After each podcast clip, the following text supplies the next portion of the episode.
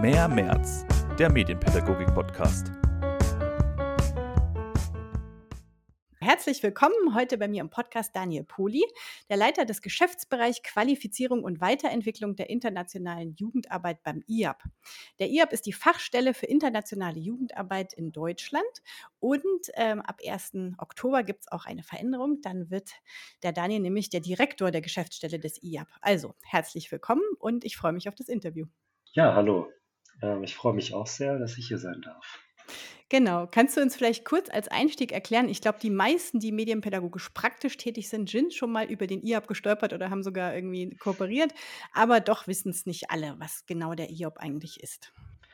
Genau, IOP Fachstelle für internationale Jugendarbeit. Erstmal, wir sitzen in Bonn und ähm, das Hauptgeschäft von IAB ist im Grunde die ähm, internationale Kooperation im Jugendbereich. Das heißt, wir gestalten internationale Jugendarbeit und auch jugendpolitische Zusammenarbeit im Auftrag des BMFSFJ.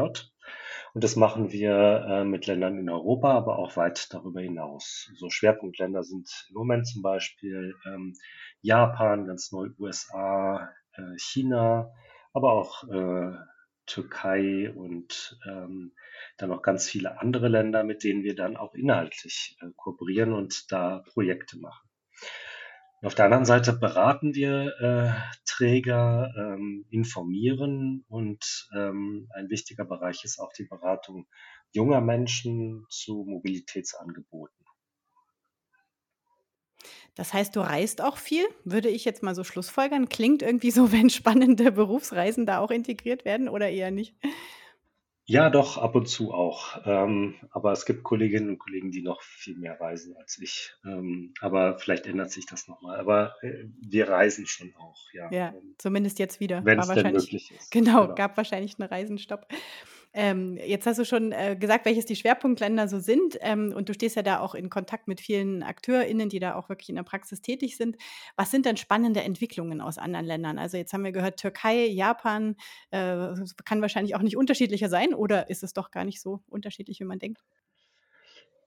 Ja, also ähm, ich würde mal, ich nehme jetzt mal die Corona-Zeit, weil das war für mich ähm, sehr, sehr spannend zu sehen. Wir haben relativ schnell angefangen, ähm, auch mit so einer kleinen Interviewreihe zu schauen, was machen eigentlich unsere Partnerinnen und Partner in anderen Ländern.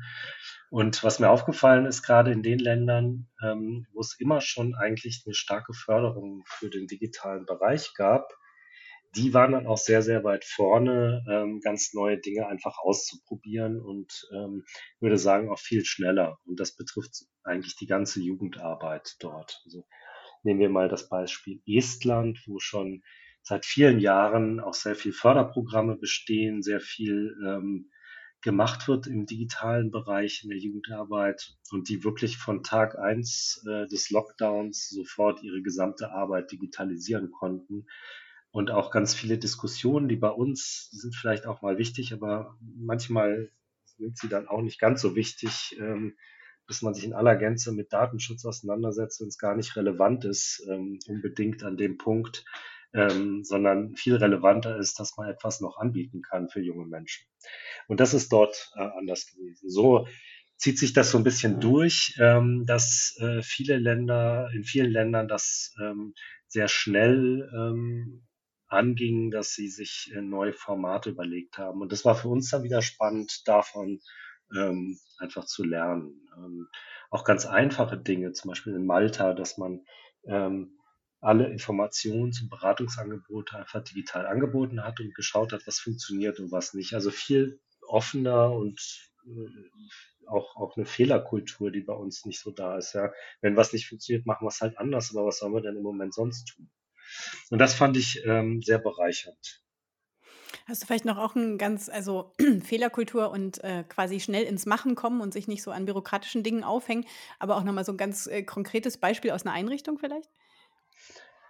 Ja, also ähm, ein Beispiel, was ich auch immer gerne anführe, ist, ähm, wir haben ganz gute Kontakte zu einem, äh, nennen wir es mal noch Jugendzentrum in Nordnorwegen, in Tromsø ähm, wo ähm, aber viel mehr stattfindet als nur im Jugendzentrum. Also sie sind auch ein ganzes Medienzentrum, da kann ich ähm, als junger Mensch mit 3D-Technik arbeiten. Ich kann ein ganzes Studio nutzen, um Platten aufzunehmen, sehr professionell.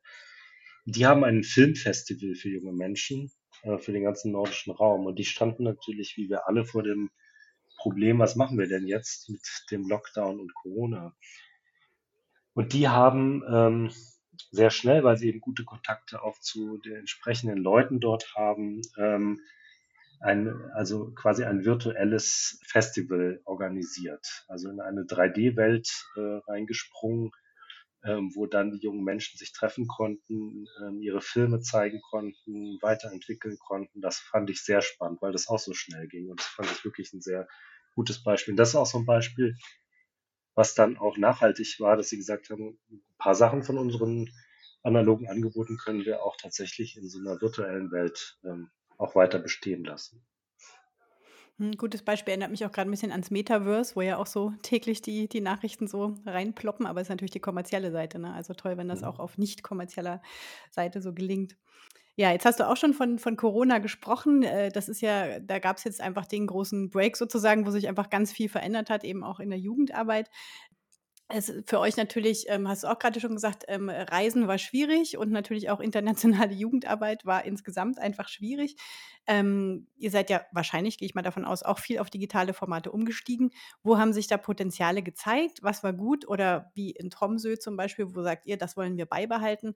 Und was waren echte Stolpersteine, wo ihr sagt, okay, da sind wir jetzt doch froh, dass wir auch wieder irgendwie in die Offline-Welt gehen können? Also ich denke, man muss da unterscheiden zwischen den Dingen, die wir jetzt auch, wir arbeiten hauptsächlich mit Fachkräften zusammen, außer in der Beratung.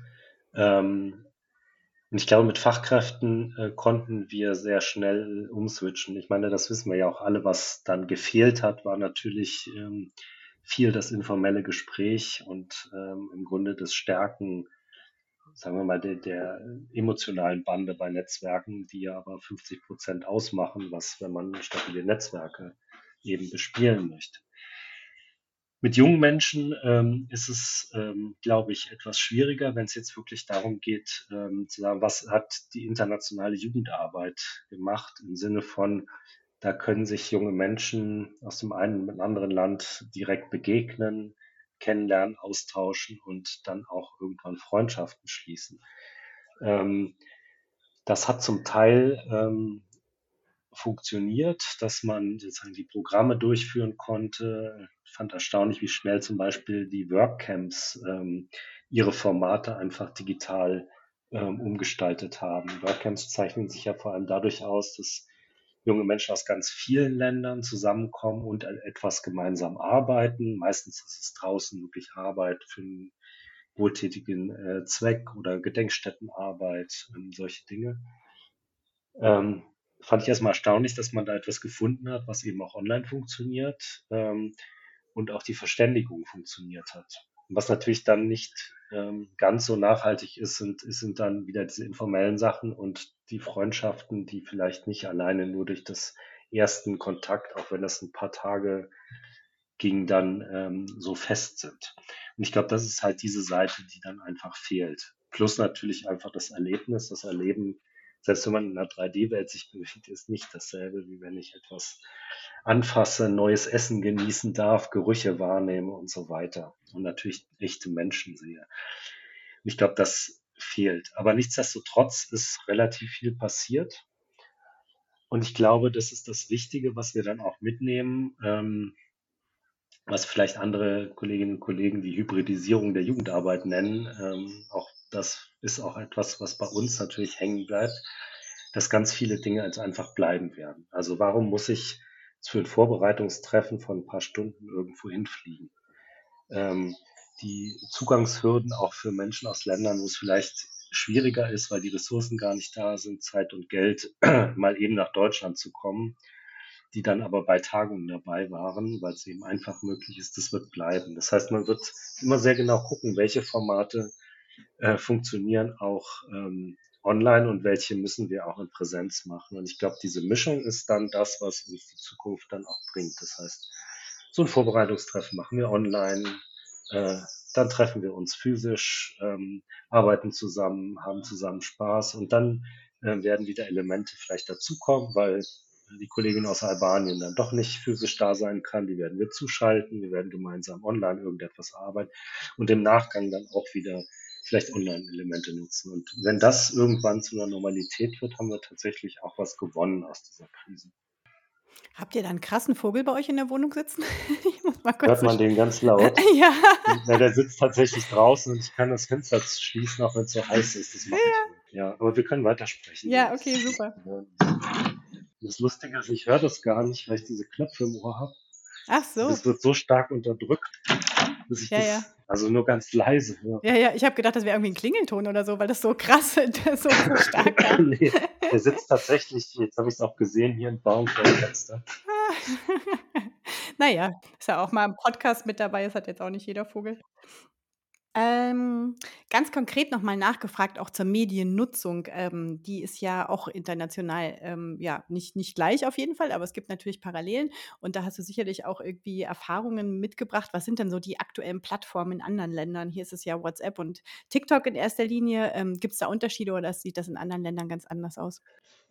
Also die Unterschiede gibt es auf jeden Fall. Also ähm, es gibt auch sehr regionale Unterschiede, deshalb ist das pauschal schwierig zu beantworten. Also ich glaube, ähm, zum Beispiel Discord war ähm, am Anfang der Pandemie in Deutschland nicht so weit verbreitet, ähm, aber in anderen Ländern. Das ist auch zum Beispiel, dass das auch gerade in den, in den skandinavischen Ländern auch sofort eingesetzt wurde, weil gesagt wurde, das ist das, wo die jungen Menschen jetzt gerade sind. Ähm, das heißt, dass manchmal gibt es so Trends in anderen Ländern, die dann bei uns erst später kommen manche Dinge setzen sich vielleicht auch dann gar nicht so durch. Ähm, Russland hat, als es noch ähm, äh, engere Kontakte gab, äh, ganz eigene Plattformen. Auch China hat ganz eigene Plattformen. Ähm, insofern, aber sie, sie ähneln sich natürlich alle, aber es sind immer andere Trends. Deshalb ist das pauschal schwierig. Also was man immer gucken muss, ist, was nutzen wirklich die Jugendlichen, mit denen ich konkret zu tun habe. Und das ist das Wichtige. Also man muss die schon auch fragen. Aber das ist ja auch in Deutschland so. Also gibt, da gab es auch schon immer regionale Unterschiede. Ähm, dann gibt es Milieuunterschiede oder wie man das nennen möchte, ähm, wer was benutzt. Manchmal ist auch von Schule zu Schule schon unterschiedlich. Also ich glaube, das ist das Wichtige. Aber es ist ja für die Jugendlichen wahrscheinlich untereinander auch total spannend, irgendwie zu sehen, dass eben in anderen Ländern auch ganz andere Plattformen teilweise genutzt werden. Ne? Ja, aber also ich würde schon sagen, dass die alle auch WhatsApp äh, haben und ähm, dass sie auch alle schon mal von TikTok gehört haben. Im Moment äh, kann man, glaube ich, auch sagen. Aber ob das nächstes Jahr noch so ist, wissen wir nicht. Ne? Also nee. das ist das Entscheidende. Es gibt schon auch Gemeinsamkeiten, aber und die werden sich auch sehr schnell auf gemeinsame Plattformen einigen. Also die meisten jungen Menschen sind ja auch nicht nur auf einer unterwegs. Ähm, und die kennen das auch dann, dass man halt schnell was anderes nutzen muss. Ja. Was braucht es denn auf struktureller Ebene, damit die digitale Jugendarbeit nachhaltig, also damit es auch gut weitergehen kann und ähm, vor allen Dingen auch, damit sie in einer hohen Qualität umgesetzt werden kann? Ich glaube, es braucht ähm, ganz viel ähm, Beratung und ähm, weiterhin Qualifizierung. Das ist das, was wir ähm, auch tun und auch immer wieder zurückgespiegelt bekommen weil es eben auch immer neue Entwicklungen gibt, aber weil es eben auch immer neue Herausforderungen gibt. Ähm, und ich glaube, dafür braucht es einfach auch Menschen, die sich selber weiterbilden können und das auch eben anderen weitergeben können. Und da finde ich, hapert es ein bisschen in Deutschland, dass wir, ähm, also wir haben jetzt keine bundesweite Einrichtung, die dafür zuständig ist. Wir haben auch dezentral ähm, nur ab und zu mal ähm, Menschen und Organisationen, die sich der Sache annehmen. Aber es ist kein ähm, durchgehendes strukturelles Angebot. Und ich glaube, das braucht es. Ähm, was es auch braucht, sind natürlich ähm, Ressourcen, ähm, neben dem technischen Know-how dann eben auch die Technik, ähm, auch wenn vieles nicht mehr äh, schwierig ist zu bekommen, aber dennoch kostet es Geld und auch Zeit, sich damit auseinanderzusetzen. Und auch da muss es eigentlich mehr Unterstützung geben. Und das ist das, was ich vorhin sagte, dass ähm, so etwas zum Beispiel in Finnland existiert, äh, so ein nationales ähm, Koordinierungszentrum, wo man eben Know-how bekommt. Es gibt in Estland sehr viel Fördertöpfe, die nur dafür da sind, in der Jugendarbeit genutzt zu werden, um die Digitalisierung voranzubringen. Und solche Beispiele finde ich immer gut, dass man hier äh, sieht, das geht auch in anderen Ländern ähm, und so etwas bräuchten wir eigentlich auch hier. Das heißt, da steht wahrscheinlich auch auf deiner Agenda für deinen nächsten Zukunftsschritt als, als Direktor, da irgendwie zu versuchen, ähm, ja, was zu erreichen, oder? Naja, zumindest ist es ja unsere Aufgabe zu schauen, ähm, wenn es gute Ansätze in anderen Ländern gibt, die hierher zu bringen und zu sagen, ähm, das sind doch Dinge, die auch wir uns anschauen und vielleicht sogar übernehmen können. Und das ist, glaube ich, eine Aufgabe, die wir noch weiter und auch stärker ausbauen können. Was ist denn so sein, dein Ausblick oder die, ähm, ja, die Vision, wie es weitergehen soll? Jetzt interessiert mich natürlich auch vor allen Dingen wieder der digitale Teil, aber sonst auch allgemein.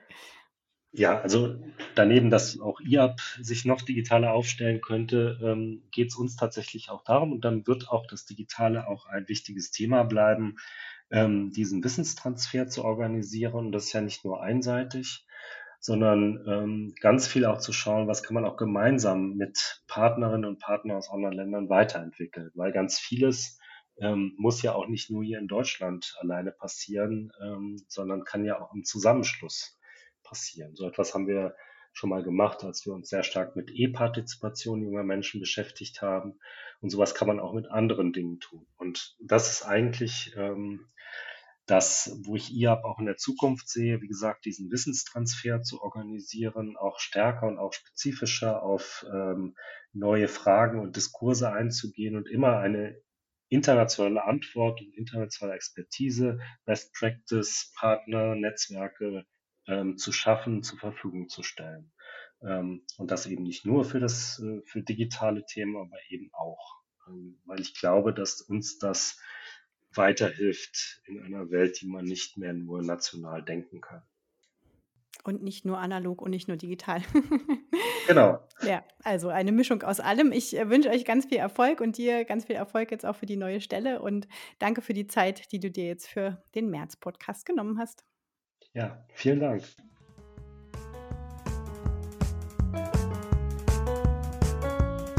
Das war Mehr März, der Medienpädagogik-Podcast.